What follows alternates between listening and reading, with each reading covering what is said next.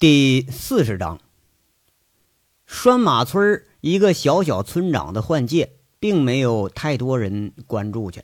现在各地啊都是在搞那个民选村官，其实还是一个结果：村里头这个姓氏大的人多的占优势，或者是有钱有势的占优势。那优势永远是优势，弱势永远是弱势。如果说真正有民主的村子，那怕是个特例。要是像大家都想的那样，每个村儿都实现民主，那不是笑话，那是神话。事实上啊，在乡下这好多村里头，村长基本上就是地痞流氓、敢打敢干这一类人人物啊。村民他要求反正也不高，你就别去乱搞别人家媳妇儿去，你别乱占别人家宅基地、自留地，不乱摊派费用，那这就是好村长。老锤肯定是个好村长。但是这赵亮，那他可就说不准了。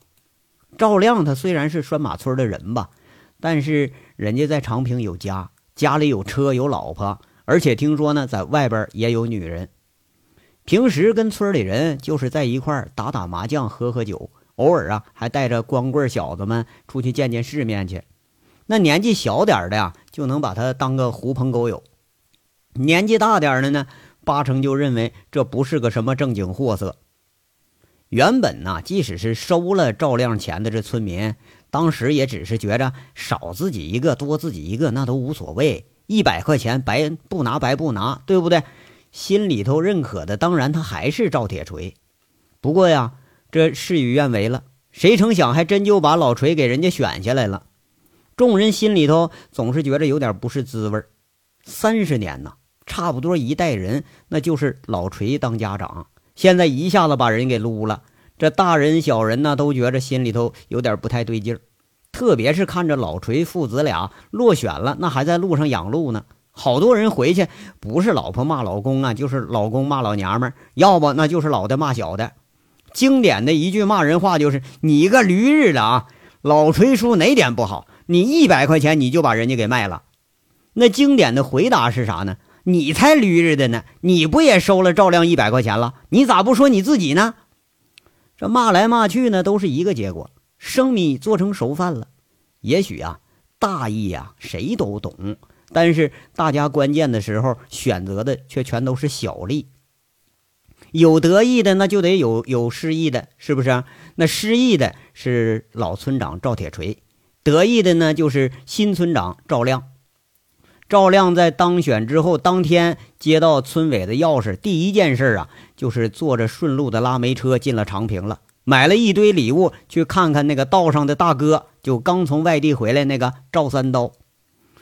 这平日里头不可一世的赵三刀，破天荒的还请赵亮吃了顿饭，席间呐，跟赵亮是称兄道弟，把这赵亮高兴的是云里雾里了，要和赵三刀攀上交情。那以后这路上挣钱可就容易了。赵三刀一知道这事儿啊，很快就传到了策划人的耳朵里。那长平鸿运煤炭物流公司的赵宏伟啊，传话的时候啊，呃，赵三刀干脆利索就说一句话：“哎呀，宏伟哥啊，事儿成了啊，老锤滚下来了。”赵宏伟啊，还是像往常那样淡淡的应了几声。几次入主煤矿的事儿一下来。朱前锦麾下的几员大将都对这个准军师佩服的是五体投地，就连这谁都不服气的赵三刀，现在也对赵宏伟是唯命是从了。特别是前几个月，赵宏伟安排赵三刀甩出去几个替罪羊，哎，在这打黑除恶期间，主动向长平市公安局自首去了，上交了几支五连发，哎，揭发了几宗不大不小的旧案。最后居然还落了个主动认罪、从轻处罚的效果，不但赵三刀毫发未伤，就连那几个自首的，也就是仅仅判了个两年劳教。连赵三刀都没想到这事儿还可以这么办。这次啊，整老锤也是，几年前自己和老锤斗过一次，那还落了下风了，花了不过呃那个几千场把这个呃老锤给整下台来，这办法啊。更让赵三刀呃很佩服，佩服的五体投地。其实啊，这整个事儿都很简单，至少在赵宏伟眼睛里看起来，这事儿很简单。老锤堵办公区堵路，嗯，这事儿啊，惹得陈大拿是头疼不已。而赵宏伟呢，却是瞌睡时候给陈大拿送去了一个枕头，出了这么个绝户计。一贯是唯利是图的陈大拿一听这办法，哎，他确实管用。这帮刁民那矿工越来越是无法无天了，越来那口气越大了，这也应该压压他们的气焰了。跟着呢，也就默认了。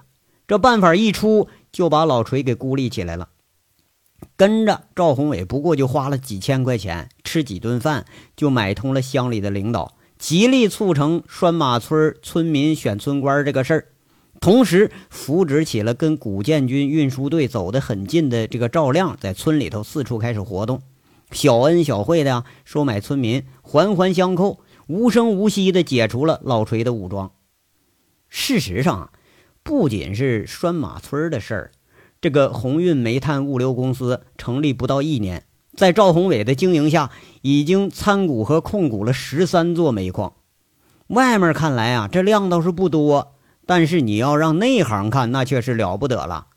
外地人在凤城参股，一般那是呃能参加就参，哎，能够呢就够。但是呢，人家赵宏伟不一样。细数他参股的十三座煤矿啊，唐安、成山、高庄、卧虎，包括拴马，都是服务年限在十年以上的优质资源。这些股份即使不分红，也可以当做固定资产等待升值。这事儿办的呀，让朱前锦在国外也不禁是夸了赵宏伟好几次。赵宏伟把这消息告诉刚从国外回来的老板时候，这朱前锦笑呵呵、有点玩味的说了一句。嘿嘿，不知道这赵老英雄现在是什么感受啊？这老家伙可在这位置上待了三十年，当年带着人堵过市政府的门，砸过咱们洗选煤厂，连警察都敢打。要说这老家伙，他也是个人物啊。赵宏伟在那笑着说了：“嗨，既然是老英雄，那应该是英雄末路吧？” 嘿嘿。宏伟啊，你这个迂回的办法还是用的好啊，一箭双雕啊！前面成了陈大拿的人情，后面收拾了村里的绊脚石，还是你们这读书人厉害呀！软刀子割肉，让他疼上好几年。我说你这办法是怎么想出来的？朱前锦不知道这是是贬是褒，哎，笑着在这说着。不过。老锤的下台肯定是让他很满意，这可错不了。赵宏伟随口就说了：“哎呀，委员，其实啊，这也是无奈之计。要入主煤矿，必须先收服拴马村要收服拴马村必须先搞掉赵铁锤。这老锤明里是个不起眼的村长，实际上是拴马村的精神领袖。三代人了，那都是村里的精神领袖。”这跟头羊和羊群一样，没了带头的羊群，必然就得乱。一乱，咱们才能有机会趁虚而入。哎呀，这人心隔肚皮呀！谁可能想到啊，这老锤最后会被自己人给搞下台？早知道几千块钱就能办了的事儿，咱们何必跟他扯这么多年呢？朱前锦是一阵感叹。这赵宏伟给他带来的惊喜实在不少，不但成功的兼并控股了几座煤矿，而且成功的插到了陈大拿阵营里去了。虽然是代价不小吧，但他利润也挺高啊，这确实是大手笔。赵宏伟隔着眼镜看着老板的表情，马上醒悟到自己啊有点自大了。他纠正一句：“啊，不不，委员，以前的您呐也没错，人穷的时候他容易团结。”那个时候时机不成熟，咱们想用这办法也用不成。现在各家贫富差距一大，这问题和矛盾就出来了。一有问题，一有矛盾，那这事儿就容易办了。朱前锦笑笑，对赵宏伟这个解释很满意。他悠闲地说着：“呃，这倒也是，人不能有钱呐，一有钱，自己心里就有小九九了。这帮穷横，他也不例外。”越穷越横，越富越散，这招用得好。哎，对了，宏伟啊，这几个月浙江、江西和北边这一帮啊，可都盯上咱们这儿了。几座好矿可是入了人家手里了。这事儿你想过没有啊？这帮孙子仗着有权有钱，把手都伸到咱们碗里了。这事儿可不能不防啊！啊，委员您放心，水浑了才好摸鱼。现在这几个初选煤厂啊，都在咱们控制下呢。车辆运力咱们控制了百分之七十左右。他们来建矿来，总不能自己建个车队吧？他们要走运输，那还在咱们手里。他们卖多少，卖什么价，卖给谁，这事儿好像他们没有当家的能力吧？那还不是咱们说了算呢？赵宏伟给解释着。朱前锦侧头一想，手指了指，说一句：“啊，继续说。”哈，委员，不知道您听说了一句话没？说咱们这地儿的煤市场啊，是这么个话：苦了挖煤的，亏了用煤的，富了倒霉的。咱们控制着物流、车辆、装卸，掌握着市场和通道，这才是关键呢。他们能蹦得多高啊？迟早也是在咱们的控制之中。赵宏伟是有点踌躇满志了。呃，不不不，朱前锦突然否决了赵宏伟的话。你不要太大意啊！这帮京油子和浙江佬关系通天呐，小心驶得万年船。如果是我。我可以用十几种办法绕过你的物流，比如第一种，我直接铁路上站，不通过公路运输，你奈我何呀？第二种，我和国营矿山联营，直接向大型电厂配送，国家的电煤你敢拦呢？第三，我可以自建洗选煤厂，而地方我可不选在长平，或者选在长平与其他市的交界。收购原煤，只要有人收，就有人敢跑黑车，这你能拦得住吗？这些你都考虑了吗？赵宏伟一下子被问住了，隐隐的想到过这些问题，但是还没有成型。看着朱前锦一张那个大黑脸，赵宏伟顿时有被人揪了小辫子的感觉，有点讪讪的说：“啊，朱委员，我是从正常的经济、物流、市场运作方面考虑的这些事儿。”您说这些，我还真没考虑周全，失误啊，确实失误。我把这个计划再改一下。啊，那更不用。朱前锦摆摆手，这些事儿啊，说起来都上不了台面。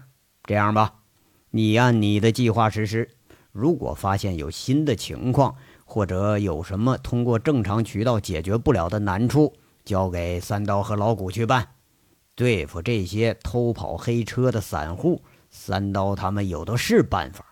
咱们双管齐下，争取把这块市场的蛋糕做到最大，把几座黑煤窑损失咱给补回来。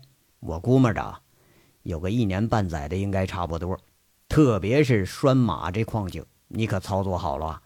陈大拿这东西也是个人精，千万不能让他有所察觉。这地方好啊！全部都是浅层二号煤，挖出来就是现金，这服务年限至少二十年，这才是棵摇钱树啊！朱前锦摇摇头，仿佛是可惜。可惜的原因一直就是拴马村的这事儿上啊。要说有心病的话呢，拴马村怕是朱前锦最大的一块心病，搞了好几年了，最后还是落到别人手里了。赵宏伟很稳妥地表达了自己的重心啊。您放心，朱委员，这几个股东啊，我们个个击破，只要价码合适，再扩资稀释股份，用不了一年，我们应该能入主拴马村，最起码也能把二号井收入囊中。不过这需要机会，就只能慢慢等了。机会就靠你了。哎，我也失误啊，早把你拉到生意里就好了。一直让你在宾馆里头陪客打下手，前几年市场乱呐，全凭拳头硬刀子快，现在怕是不行了，得靠脑子好啊。好事三刀有你一半聪明啊，咱们现在的业务就不止这个样了，还让人家给矿洞全给炸了。哎呀，朱前锦说着，不知道是赞叹风光不再呀，还是表扬后进呢？啊，委员，您过奖了。黑窑毕竟是非法了，就不炸呀，也长久不了。嗯，那倒也是，就是不该炸在这个混球手里。呃，对了，老高给的那个八千万，你做账了吗？这钱可留不得呀！现在高玉胜这案子还没有了结，咱们和他扯清关系。你把账目做成煤炭购销款，你操作的没问题吧？做成承兑汇票啊，兑现或者是转走或者抵押到银行都可以，办成正常业务往来。千万别和老高扯上关系啊！和下面都说好了，统一口径，八千万好歹给咱们补补损失。委员。您放心，这事儿我办妥了。啊，那就好。今年过年呢，我回北京，长平这事儿你就操心着办吧。哎，好的。那朱委员，您休息，有事儿叫我。赵宏伟唯唯诺诺的退了出来，但是也是掩饰不住心里狂喜。出了老板办公室之后，最后一句也许才是决定他命运的时候。真正把长平生意上的事儿全部都交到他手里了，而老板也是说到做到，在北京买了房以后啊，就常住北京了。长平前景公司和鸿运物流公司还真都是为赵宏伟的马首是瞻，在赵宏伟的斡旋之下，哎，和陈大拿、和矿务局、和煤运、和地方政府方方面面的关系都维持得很好，最起码呀。面上已经看不到僵持和对立了，更多的是为利益的妥协。不知道通过什么手段呢，成功的逃过了打黑除恶的前景公司，在新兴领导的带领下，渐渐的开始恢复元气了。在凤城啊，陈大拿得知拴马村的消息，已经是第二天早上了，懒洋洋的从被窝里头接到了赵宏伟的电话。虽然预料到可能的结果了。但是老锤下来，还是让他吃了一惊。半躺着身子的老陈露着白生生的胸脯，养尊处优这么多年，陈总比一般的女人还要白上几分。一边点了根烟，一边听完赵宏伟的告诉经过，陈大拿说一句：“哼，他们不会再找麻烦了吗？这老锤可不是一般人呐，长平市政府都敢带人冲击呀！”啊，陈总。您放心，现在他除了指挥他儿子和几个生活不能自理的老头，估计呀指挥不动其他人。电话里头，赵宏伟在那笑着说着：“啊，那就好。”陈大拿多少啊放下点心来了。现在关心的是煤矿的产能和产量，每天的运输和收入，这是第一件大事儿，其他都得靠边站。啊，陈总，还有个事儿啊。想提醒您一下，咱们这二号井啊，现在是两个班，还是缺人呢。我和矿长商量了，这进度还是赶不上啊。咱们是不是再招一部分熟练工人，每天给他排成三班，出煤量可以增加呃三十到五十吨？我们这个想法子招一批工人怎么样啊？赵宏伟是侃侃而谈，处处是为矿上考虑。而陈大拿呢，现在也很喜欢赵宏伟这个人，不但是文质彬彬、颇懂礼貌，而且是以晚辈自居，处处都为矿上考虑。要和那个前流氓矿长杨伟一比，那简直一个天上一个地下。事实上，这煤矿好多经营策略都是出自赵宏伟之手，而且为股东们带来了丰厚的利益，受益最大的当然就是陈大拿了。现在这陈大拿对赵宏伟那可是言听计从。两个人电话聊着的时候，卫生间里头出来一位长发美女，只穿了一身真丝的睡衣，那若隐若现的高胸顶着，从卫生间里就出来了。刚刚过膝的睡衣掩不住粉雕玉琢的美腿，波浪一般的长发倾泻着，没有任何打扮，却是别具一番撩人的风情。看着陈大拿打电话。这位家人无声的笑了笑，很乖的钻进了陈大拿旁边的被窝。老陈很随意就揽住了这个刚上手的美人。陈大拿这房间里头啊，出现个女人，那玩意儿不稀罕。不过这个女人出现在陈大拿房间里，那就稀罕了。如果说这女人走到大街上，那就更稀罕了。凤城有一多半人都能认出来，这是凤城在省城里很出名的一个名模，人家赵倩如。哎，一夜欢爱之后的赵倩茹，双颊一片绯红，就像个小波斯猫似的依偎在老陈的臂弯里头。从省城回凤城，其实主要的事儿就是朝老陈要个几十万的赞助。而这个事情的处理方式方法呢，那说出来太简单，就是陪人家吃饭、喝酒、睡觉而已。这个男人呐，自打武编辑介绍认识之后，赵倩茹多多少少就想上了。想不到啊，这个元旦呢，还真就心想事成了。是老陈在钓赵倩如，还是赵倩如在钓老陈呢？那这东西咱就说不清楚了。当模特其实也不容易，人多时候啊卖身材卖长相，人少时候那你就得卖身卖肉了。哎，如果说价钱合适，卖给谁那都不是问题，是不是？而如果说在这行里待上几年，你要还是冰清玉洁，那才叫有问题呢。赵倩如没有类似的问题。所以在陈大拿示好之后，很顺理成章的某一天，俩人就开了房了，俩人就开始了这段稀里糊涂的爱。老陈一手揽着赵倩如，一手拿着电话，嗯嗯几声，说了一句：“红梅啊，你看着办吧，啊合适就成。”这拴马村的事儿，煤矿招工的事儿，那再重要，当然也不能比身边这美人更重要啊。老陈挂了电话。趁着个陈伯，哎，拽下这睡衣，又是大肆一番手脚，惹得赵倩如那是几声浪叫之后就咯咯直笑。老陈手脚并用，他都坚持不了十分钟，还偏偏得了个银棍的称号，那还得以为他多厉害呢。一番胡闹以后啊，这赵倩如像撒娇似的爬在那个老陈的胸前，嗲声嗲气在那说。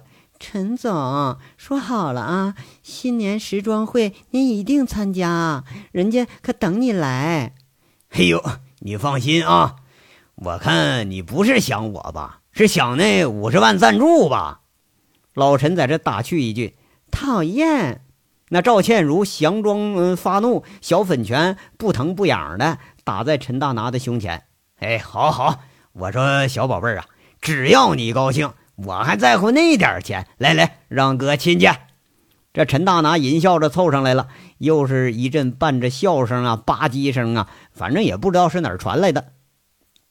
一直是胡闹到了早上九点，陈大拿笑吟吟的在被窝里看着赵倩如穿着衣服打扮完毕出了门了，哎，这才安排自己的司机去送人去。自打第一次认识。老陈这眉目之间就看得出，这女人是能上手那种。哎，不遗余力啊，花了好几个月功夫。不过因为天煞这事儿不给搁浅了吗？这赵倩如，呃，如往常在省城啊，那你还真不方便。天煞集团一周年年会之后，哎，聘请此人当了个形象代言人。跟着呢，双方这交往就开始多了。一来二去，呃，在省城，在凤城。陈大拿献了几次殷勤，哎，这还就上手了。陈大拿这上亿的身家，咱自不用说了。那赵倩如人前是尊贵，那你脱了衣服，这身材要个有个，要条有条，还真就把陈大拿整的呀，是快来了个五迷三道的。连陈大拿都感慨呀，不知道是心理作用啊，还是实际感觉不错。反正啊，明星他就是不一样。要说当然不一样了。一个男人把一个漂亮女人征服在胯下的时候，他总会有一定的那种成就感。如果说这个漂亮女人那还是个明星，哎，是个大众情人，那么你你啪啪啪那时候啊，那那成就感也许比过后那快感还还还要呃有感觉，是不是？这就是男人啊心里头犯贱的所在。明星哪怕他比小姐还烂还破，哎，哪怕就是好多人都过过手的那个破鞋，那毕竟他不明星吗？而且呀，犯贱这个代价他也浅不了。自打调这个赵倩如开始，连形象代言，再带赞助，带其他的礼物，陈大拿算吧算吧呀，不知不觉这都快接近一百万了。穿衣服起床时候，陈大拿想着赵铁锤的事儿。突然想起来，已经有快半年都没见着杨伟了。突然之间想起了杨伟临别的时候送自己那句话：“不要太不把女人当回事儿了。要说这话也对呀，陈大拿有点可笑，他丝毫不觉着自己哪里做的不妥，但就是觉着呀，和这个女人做戏，有时候不知道是自己在戏里还是戏外，不知道自己扮演的是玩人的呀，还是被玩的那个角色。也许今天，也许明天，那这个房间里头还会再换另一个漂亮女人，哎，那个胸啊还是那么坚挺。小腹还是那样富有弹性，两腿也许是更加圆滑而有力。那女人呢，经历的太多，哎，这钱也挣的太多。这两样东西对陈大拿而言，已经没有太多刺激的感觉了。现在这个生活目标呢，就是不断的挣钱，不断的搞项目。哎，这个，呃，只要咱能够得上的这个漂亮女人，和不断的追求咱们能到手的权利，这也都行。但具体什么目标？哎，挣钱挣到多少，女人搞多少，那这事儿连他自己也说不清楚。这要说也是一种生活方式，不是吗？这日子呀，就像流水一样缓缓的过着。不同的地点，不同的人，各有各的精彩，各有各的无奈。大连这边还留着几个很无奈的人呢。罗辑眼睛里头，韩雪却是越来越消沉了。杨伟在的时候，韩雪的笑容啊，比东北大花椒还灿烂呢。即使就不高兴，一多半那都是装的，哎，一少半是怒其不争。不过这杨伟一走，这个不高兴可就真成了很不高兴的那种了，骂人那是经常事儿。甚至罗辑觉着这韩雪的脾气啊，比杨伟是有过之而无不及。店里伙计给骂走了好几个，摔东西太正常了。哪天要不摔东西，那罗辑反而觉着是奇怪了。后来胖嫂啊也发现这苗头有点不对，和罗辑私下商量商量，这怎么办呢？不过俩人商议却是毫无结果，因为连正主韩雪都不发话，怎么办？那俩人这闲心不白操吗？又过了一个月呀，韩雪几番思量之下，终于鼓起了勇气，一直等着那个赵葛律师啊是在身边呢。拿着电话呀，呃，来了，说的要亲自说。不过这次让他更失望，整整一天的时间里头根本就没电话。人葛律师拨了无数次，那就一个结果：您拨打的号码暂时无法接通。哎，你不用说，韩雪现在知道杨伟在哪儿了，肯定是回顺王村老家了。那地方根本就没有手机信号。要说我是去呢，还是等呢？韩雪一直被这问题在这困扰着。放弃吧，好像有那么多的舍不得。不管这个男人他有多少毛病吧，在回忆中依然是甜蜜的味道。真正离开了呀，才一直想着他的好。每次回到家里头，看到妈妈系着围裙的样子，韩雪总是眼前恍惚，仿佛是杨伟在摘菜掌勺。看着爸爸拿出酒来斟上，总是感觉那个经常喝的五迷三道的人，如果要在的话，那该多好啊！那个人成了他脑海里头挥之不去的记忆，尽管他是浑身的毛病，甚至让人忍无可忍的毛病。韩雪知道啊，自己一定能挽回来。自己如果真的愿意放弃一切的话，一定能挽回这段感情。但这次恐怕挽回来的代价要超乎想象了。他一直不想给自己妥协的机会，他心里也清楚。杨伟这个理想就是钻在山沟子里头过与世无争的生活，甚至于，哎，就像他经常说那样，回家去放羊去。也许这次他真敢回去整一群羊上山上逛去，可是那时候他怎么办呢？难道真就放弃现在这生活，跟他上山当羊倌去？那难道说真的不顾一切，一辈子老死在那没人知道的山沟子里头？一辈子，哎，把自己交付给这个一点雄心都没有的男人，那顺王村再好，山美水甜，而韩雪心里头现在也隐隐觉着自己只是喜欢顺王村的这个人，而不是喜欢这个村子。当然，那也不会因为这个人而一辈子就生活在这个村子里头。这个决定让韩雪很迷茫，这个决定，她是一直都不敢做。这个决定啊，最终还是罗基帮他做了。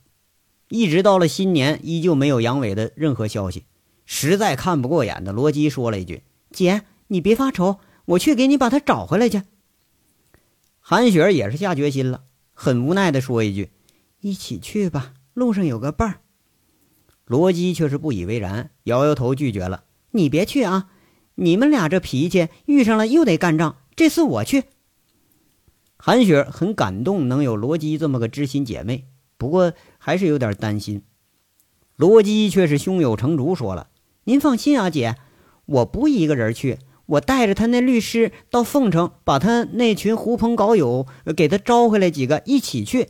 这次我无论如何我也得找到人，不管是离是散，让他回来给你个交代。”元旦过后啊，没几天，罗辑上路了，第一站。是让他再也不想回去的地方，凤城，而且身边带了一个有几分不情愿的人，葛明礼，葛律师。这葛律师虽然不介意跟这罗辑来往，但也实在是不想去凤城。不过架不住罗基这三天两头往律师事务所跑啊，不知道是害怕罗基的三番五次威胁呀，还是担心罗基三番五次的纠缠，反正好像是一副被胁迫的样子，跟罗基上了飞机了。罗基知道他一定会去的。女人，特别是漂亮女人的请求，一般不会被男人拒绝。男人呐，都爱骂女人是个贱货，其实男人比女人还贱。